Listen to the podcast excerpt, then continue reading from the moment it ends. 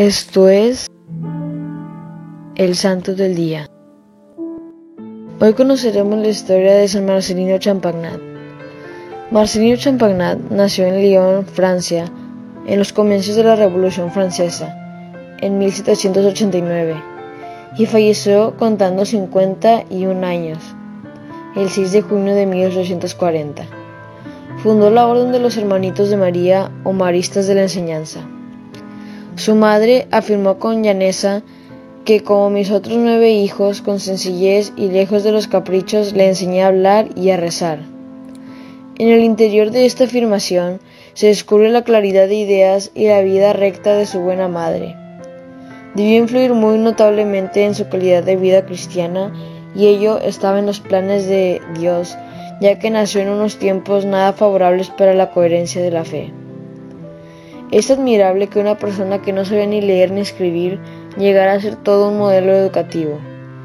Estudió sus tres últimos años en el seminario de Lyon y se ordenó de sacerdote el 22 de junio de 1816.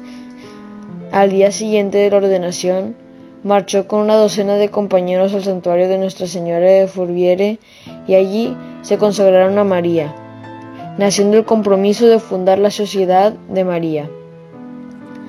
Desde el principio tuvo clara la idea de una nueva fundación. Había de incluir una rama de hermanos que dedicasen su vida a la enseñanza, trabajando con niños, principalmente con aquellos que por vivir en zonas rurales tuviesen menos oportunidades. Vivió la caridad de un modelo exquisito polarizado con la preocupación por instruir a la niñez y a la juventud.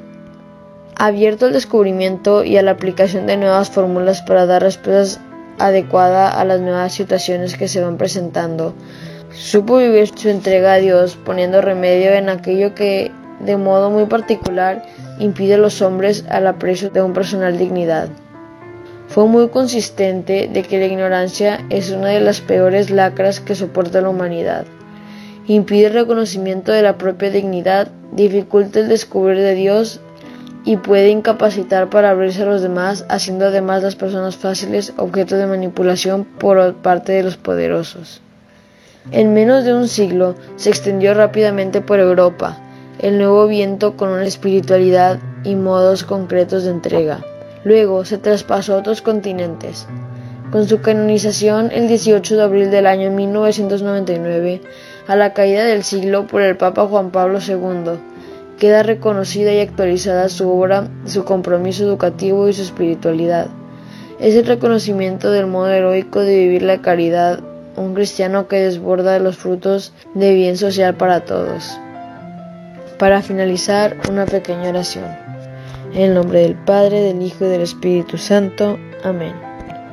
Padre nuestro, que estás en el cielo, santificado sea tu nombre venga a nosotros tu reino, hágase tu voluntad en la tierra como en el cielo.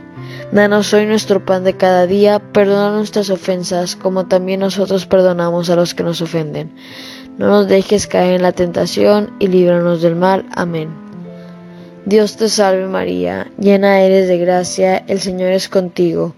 Bendita tú eres entre todas las mujeres y bendito es el fruto de tu vientre Jesús. Santa María, Madre de Dios, ruega por nosotros los pecadores, ahora y en la hora de nuestra muerte. Amén. En nombre del Padre, del Hijo y del Espíritu Santo. Amén. Servidores Amoris Christi, Movimiento Amoris Mater, haz todo con amor.